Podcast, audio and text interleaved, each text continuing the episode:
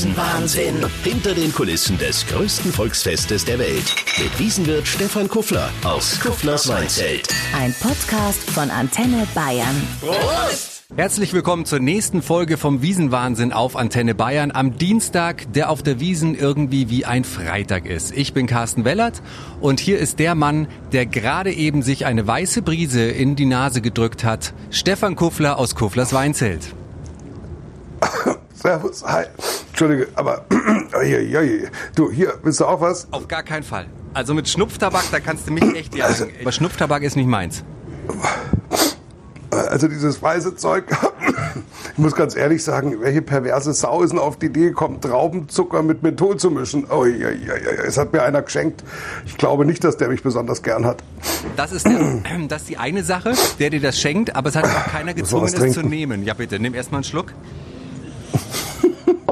Welche Laster hatten so ein Wiesenwirt sonst noch oder ist es nur der Schnupftabak und das Bier? Ja, nicht so schlimm. 7,5 Tonner haben wir natürlich ähm, für den Aufbau. ja, das ist klar, dass das nach hinten losgeht. Wie war gestern dein Abend? Der Montag ist ja eigentlich immer so ein ruhigerer Tag. Man nennt ihn ja auch Maurermontag. Warum eigentlich? Äh, du, das war früher kamen da tatsächlich viele Handwerker. Das war so der traditionelle äh, Wiesenbesuchstag für Handwerker, die von ihrer Firma Bierzeichen und Händelzeichen bekommen haben. Aber also schon als wir auf der Wiesen angefangen haben, 84, war das schon ziemlich am Abflauen. Inzwischen ist es gar nicht mehr so. Also der heißt Maurer Montag, weil er immer so geheißen hat. Das ist wieder Donnerstag. Der heißt auch noch Donnerstag, obwohl kein Mensch mehr an den Donnergott glaubt. ja, okay. Manche Traditionen ziehen sich einfach durch. Ich möchte übrigens jetzt schon darauf äh, teasen, dass ich heute heute eine wunderbare Frage an dich habe. Ich versuche ja jeden Tag was beizubringen, was ein Wiesenwirt noch nicht über die Wiesen wusste. Mhm.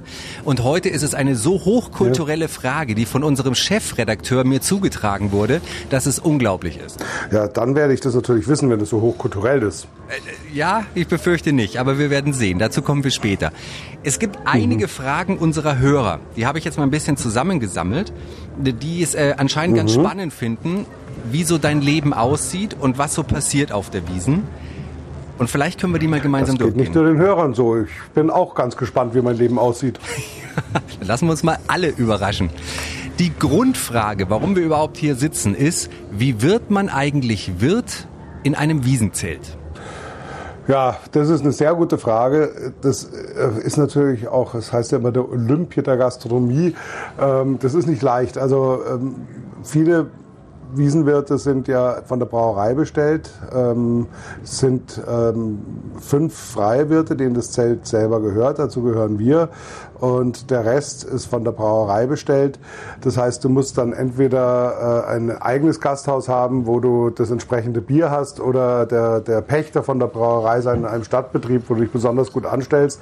Und dann wird die Stadt äh, dann wird die Brauerei der Stadt empfehlen, ähm, dich als Wirt zu akzeptieren, was im Normalfall auch immer so ist. Und ähm, in unserem konkreten Fall, wir haben damals angefangen, mein Vater und mein Onkel mit der Nymphenburger Sektkellerei, die hier dieses Zelt hatten. Und als die Sektkellerei verkauft wurde, haben wir das Zelt rausgekauft äh, weil die Sektkellerei natürlich nicht mehr in München produziert hat und dementsprechend natürlich nicht mehr das Recht hatte, auf der Wiesen zu sein. Und seitdem gehört uns das Zelt selber. Aber du hast ja schon erzählt die Woche, das war ja dann damals ein ziemliches Risiko. Man muss sich tatsächlich jedes Jahr wieder neu fürs Folgejahr ähm, bewerben. Es ja. ist also nicht irgendwie gesetzt, dass man sagt, okay, jetzt habe ich hier mal für zehn Jahre unterschrieben und es lohnt sich, dass ich ein großes Zelt kaufe oder baue. Ja, das ist äh, dieses Damoklesschwert äh, der, der Punkteregelung schwebt natürlich über einem, was ähm, natürlich auch immer wieder, genau wie du es richtig sagst, gerade wenn du neue Investitionen anstehen hast, da brauchst du schon einen gewissen Mut und Selbstvertrauen, dass du sagst, gut, äh, ich investiere jetzt hunderte von tausend Euro äh, und glaube fest daran, dass ich auch nächstes Jahr wieder da sein werde.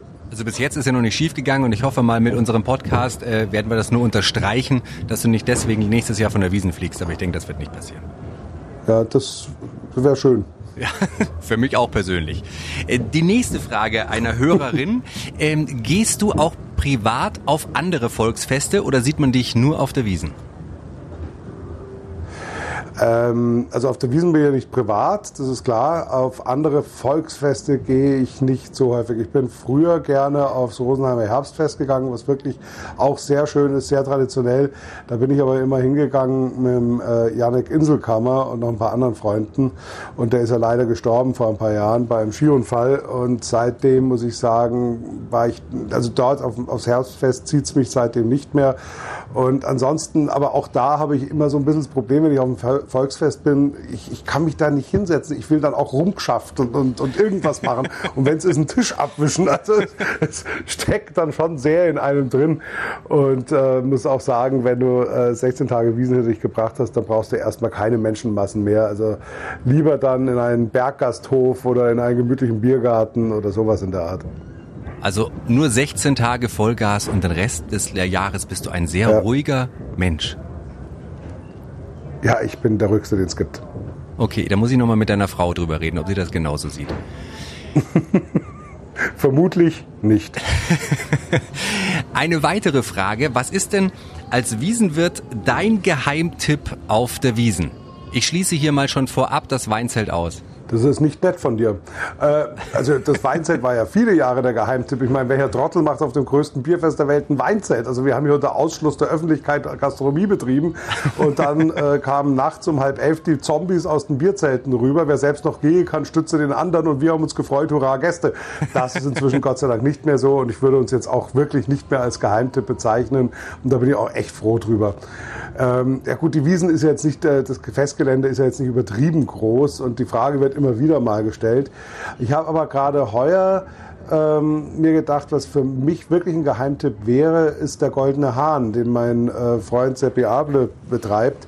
Der macht es wirklich, wirklich gut. Das ist eine kleine Händelbraterei, ähm, wobei sie auch da mit viel Fantasie und Witz die Händel zubereiten, haben tolle Gerichte. Die haben einen Haubenkocher aus Österreich, der Bursche ist 24 Jahre alt, wow. kocht wie ein Gott. Und es ist natürlich schon ein Unterschied, ob du jetzt, äh, wie jetzt hier bei uns im Weinzelt, für 2000 Leute kochst oder ob du für 300 äh, oder 360 Sitzplätze hat er, glaube ich, kochst. Das ist einfach was ganz anderes. Da kannst du nochmal schöner anrichten und äh, mit viel mehr Liebe zum Detail vorgehen. Und ähm, der läuft auch schon ganz gut. Den gibt es erst seit 2015. Trotzdem glaube ich, dass er von den Reservierungen her eigentlich sehr, sehr, sehr gut läuft. Aber das kann ich wirklich empfehlen, da mal hinzugehen, weil das auch äh, Wiesen mal ein bisschen anders ist. Er hat äh, köstliches Bier natürlich auch aus Maskrügen. Ähm, aber auch andere Sachen und gerade das Essen ist wirklich köstlich. Okay, da passt auch dazu, ich meine, bei dir im Zelt, wie viel waren es? Ein bisschen über 2000 äh, Leute, die da sitzen, oder? Sitzplätze? Also mit Garten haben wir 2500 und der Goldene Hahn hat mit Garten 360. Okay, 2500 Gäste bei dir. Wie viele Köche brauchst du da, dass da alle satt werden? Viele. Das dachte ich mir, aber viele ist ja relativ. Also bei mir zu Hause sind schon zwei Köche viele, aber äh, in so einem Zelt. Also ich habe es jetzt nicht genau im Kopf, die Zahl, aber es sind so um die 30. Köche, Griller, äh, Küchenhilfen und so weiter und so fort. Und wann beginnt da für die so der Arbeitstag? Also müssen die schon vormittags vorbereiten oder geht es dann erst so langsam gegen Mittag los? Nee, die, die müssen vormittags, also wir sperren unter der Woche um elf, äh, sperren wir das Zelt auf und die äh, müssen natürlich das Miserplatz herrichten. Also du musst die Soßen machen, das läuft teilweise auch parallel abends. Mise en place heißt es in der Gastronomie. Äh, das heißt, du richtest das her, was du dann am Tag, den Tag über verarbeiten willst. Das heißt, du schneidest schon mal deine Schnitzel, du schneidest die Steaks schon mal, du schneidest das Gemüse, äh, teilweise blanchierst du es auch vor, also du kochst ein bisschen vor, dass es angegart ist, dass es dann, wenn es bestellt wird, schneller fertig ist, weil alles, was hier draußen zählt, ist Geschwindigkeit. Und wenn du jedes Mal, wenn du, sagen wir mal, eine, eine, eine, eine Joghurtsoße brauchst, erstmal den Joghurtdeckel aufreißt und anfängst da rumzumischen und rumzupanschen, dann kriegst kriegst du nicht wirklich Geschwindigkeit auf die Straße und dementsprechend wird das alles hergerichtet. Und nachdem ja die Gastronomie, vieles aus der Gastronomie ursprünglich aus Frankreich kam, zumindest das, was wir heute so essen, ist da auch alles mit französischen Titeln versehen. Und so heißt eben die vorbereiteten ähm, ja, Zutaten nennen sich Mise en place. Siehst du, jetzt habe ich auch was gelernt. Bitte. Werde ich dann zu Hause auch so. Da, wo ich meinen Salat schneide, das nenne ich jetzt auch so. Genau, dann hast du den Salat geschnitten und hast du einen Mise en place. Und wenn du nachher dann das Dressing drüber machst, dann hast du ihn fertig gemacht. Manche sagen, Mise en place sei was für Feiglinge. Ich sehe das nicht so. Okay. Aber das heißt, du hast sozusagen einen Menschen in der Küche, der am Tag dann ein paar hundert Schnitzel klopft. Ja, wir haben äh, Produktionsköche, die eben eher schon anfangen, damit dann alles vorbereitet ist, wenn das Geschäft richtig losgeht. Ist dann der Meister beim Hau den Lukas. Wer den ganzen Tag äh, Schnitzel klopft, der haut beim Hau den Lukas oben das Ding durch. Du, wir hatten da vor Jahren, hatte dann auch schon mal einen Koch einen Tennisarm davon. Also das war dann nicht so optimal. Wir haben jetzt eine tolle Maschine, die legst du, da legst du Schnitzel rein und das ist eine Metallplatte, eine Edelstahlplatte natürlich. Und da drückst du einfach runter, völlig ohne Lärm, ohne Krach, ohne, ohne Kraftaufwand, einmal runter und das Schnitzel ist auch nicht zerrissen und zerfett, zerfetzt, äh, wie es dir passiert, wenn du es klopfst, sondern es ist einfach richtig wunderschön und geht auch problemlos. Weil auch die Schnitzelklopferei ist ja ein Albtraum. Also wenn dann da einer zwei Stunden in der Küche steht und nur Boom, boom, boom, boom, boom, boom, boom. Also da kriegen die anderen Köche einen Knalltrauma von. Ja, und die Gäste auch. Nee, dafür machen wir die Musik dann ein bisschen lauter. Ah, Sehr gut. Wir äh, haben noch eine weitere Frage, die passt auch noch zum Essen und Trinken. Und zwar, wie viel Händel werden in so einem Tag bei dir gegessen und wie viel Bier dazu getrunken? Oh, also am, pro Tag kann ich es jetzt nicht genau sagen. Ähm, bei, beim Weißbier, was wir ja nur bis 21 Uhr ausschenken und auch nur in Weißbiergläser, also nicht in Massen, ähm, verkaufen wir pro Wiesen ungefähr 11 bis 1200 Hektoliter. Ein Hektoliter sind 100 Liter. Ähm, und das ist natürlich auch im Vergleich zu den Bierzelten, es kommt einem ungeheuer vor, Ja. aber im Vergleich zu den großen Bierzelten ist das gar nichts. Und bei den Händeln weiß ich, dass ich vor das ist aber auch schon ein paar Jahre her, seitdem verkaufen wir mehr. Aber natürlich der Schottenhammel auch. Und ich habe mit Christian Schottenhammel damals festgestellt, dass wir über die ganze Wiesen so viel Händel verkaufen, wie der Christian Schottenhammel am letzten Tag. Ach nee. Ja. Das ist ja krass. Liegt aber auch daran, aber ich meine, bitte, der Schottenhammel, der ist ja so breit, wie wir lang sind. also ich meine jetzt nicht den Christian, Das sondern das Zelt. schon. Ja, ja, klar. Und ähm, das ist eine ganz andere Nummer. Vor allen Dingen ist es so, dass am letzten Sonntag ist für die Händel bei denen der umsatzstärkste Tag, weil da viele Münchner äh, auch noch hingehen. Wenn die noch zehn Händelmarken über haben, dann, dann holen die sich zehn Händel äh, in Tüten und nehmen die mit nach Hause. Und Okay. da geht's halt voll Rambazamba zur Sache. Jetzt bin ich sehr gespannt, was du auf die Frage von der Susanne antwortest. Denn das ist mir tatsächlich auch schon oft passiert auf der Wiesen und auch oft aufgefallen. Also es ist ja, wir Männer haben ja sehr großes Glück, wenn wir mal aufs Klo müssen. Äh, das geht ja relativ zügig. Bei den Damen ist immer eine Ja. unendlich lange Schlange. Und da verstehe ich es als Mann vollkommen, dass man als Frau sich dann einfach bei den Männern reinmogelt und ähm, dann da in eine Kabine geht, die ja meistens frei sind. Jetzt will die Susanne wissen, kriegt man da Ärger mit dem Zeltchef oder ist das geduldet? Da, da kann ich jetzt ehrlich gesagt, äh, kann ich jetzt schlecht für die anderen Kollegen sprechen. Ähm, ich weiß aber, dass es das gibt, gerade in den großen Bierzelten. Und ähm, soweit ich weiß, schauen die dann auch einfach mal weg, weil es ist natürlich brutal, äh, äh, wie du auch je nachdem, das sind aber auch oft immer nur besti- bestimmte Uhrzeiten, wo du dann auf einmal so einen Andrang hast. Und ähm, also ich, ich stehe jetzt recht wenig bei uns am Klo rum und schaue den Leuten dazu. Das, das, das Problem bei den Damen ist ja, dass die, äh, ich weiß das, ja, das ist auch deshalb oftmals so ein bisschen ein Problem, weil die dann anfangen auf dem Klo zu telefonieren, weil es halt immer leiser ist oder was weiß ich, was die dann auch alles, also das ist dann schon, ähm, ja, bisschen, bisschen hausgemachtes Problem auch der Damenwelt. Okay, jetzt haben wir uns, äh, beziehungsweise du dich bei den Frauen eh schon unbeliebt gemacht, dann können wir jetzt weitermachen bei der äh, Stelle. Wir diskutieren... Also du wirst dafür sorgen, dass ich am Ende dieses Podcasts eigentlich keiner Frau mehr in die Augen schauen kann. Sehr gut. Ach, Danke, nein, Carsten. äh, Ich nein, hab nein, dich auch lieb. Nein, ach komm bitte. Das würde ich nie verantworten, aber du bist Wiesenwirt, du kannst dir eine Menge erlauben, deutlich mehr als ich mir erlauben kann. Ich glaube, da liegst du total im Irrtum. Ja, wir werden sehen. Wir werden sehen. Äh, wenn wir nachher Ich unser hab äh, kostenloses heute Weißbier gewonnen. Wie, du hast gewonnen? Ich habe gewonnen, weil von einer allseits beliebten Münchner Tageszeitung ein Fotoredakteur daherkam und hat gesagt, sie wollen Maskrug-Stemmen machen, äh, Bayer gegen Preis und ähm, also ich war der Bayer und äh, dann habe ich gesagt, das ist eine super Idee, mache ich gerne mit und ihr würdet es dann gern fotografieren. Ähm, wir haben dann nur ganz überrascht festgestellt, wir haben gar keine Maskrüge hier und haben dann stattdessen Magnumflaschen Wein gestemmt. Wow. Und dreimal darfst du raten, wer gewonnen hat. Na du. Genau. Respekt. Wobei dreimal raten bei zwei möglichen richtigen Antworten natürlich auch blöd ist. Aber egal. Ich habe es ja beim ersten Mal geschafft. Lass uns noch einmal zurückkommen Ja, zum ja, Klo. du hast es gleich geschafft. Weil das ist äh, wirklich immer eine große ich wollte jetzt ein Diskussion. bisschen von diesem Klo-Thema ich habe das, ablenken. ich hab das schon gemerkt, Ja. ich habe das schon gemerkt, aber da kommst du bei mir nicht durch. Ähm, es gibt immer eine große Diskussion, auf welchem Klo sieht's schlimmer aus. Wir Männer behaupten natürlich immer, wir reißen uns mehr zusammen und die Frauen sagen, bei ihnen sieht's besser aus. Wie ist es wirklich? Also äh, ganz offen gesagt, ähm, schaut es bei uns besser aus. Jawohl. Ich wusste es. Das größte Geheimnis ist gelöst. Eigentlich könnten wir den Podcast jetzt an dieser Stelle beenden, aber es macht so viel Spaß. Dabei habe ich das Weißbier schon kalt gestellt. Nur deswegen komme ich. Das war mir schon lang klar. Aber ich habe eine schöne Geschichte gefunden, die mir nicht passieren kann, weil du lädst mich ja immer aufs Weißbier ein. Äh, Und zwar geht es um einen Zechpreller bei euch im, im Weinzelt, der sich selbst überführt hat. Ist eine Geschichte irgendwie, die ist ein paar Jahre alt. Erinnerst du dich noch dran? Oder soll ich sie dir erzählen? Erzähl du sie mir. Also da war irgendwie eine Gruppe von Jungs und haben dann ordentlich gegessen, ordentlich getrunken und sind dann aber abgehauen, ohne zu zahlen. Und Mit haben, dem Foto. Genau. Und haben dann auch noch die Bierkrüge mitgenommen und haben dann aber äh, leider Ja. sich vom Zeltfotografen ablichten lassen.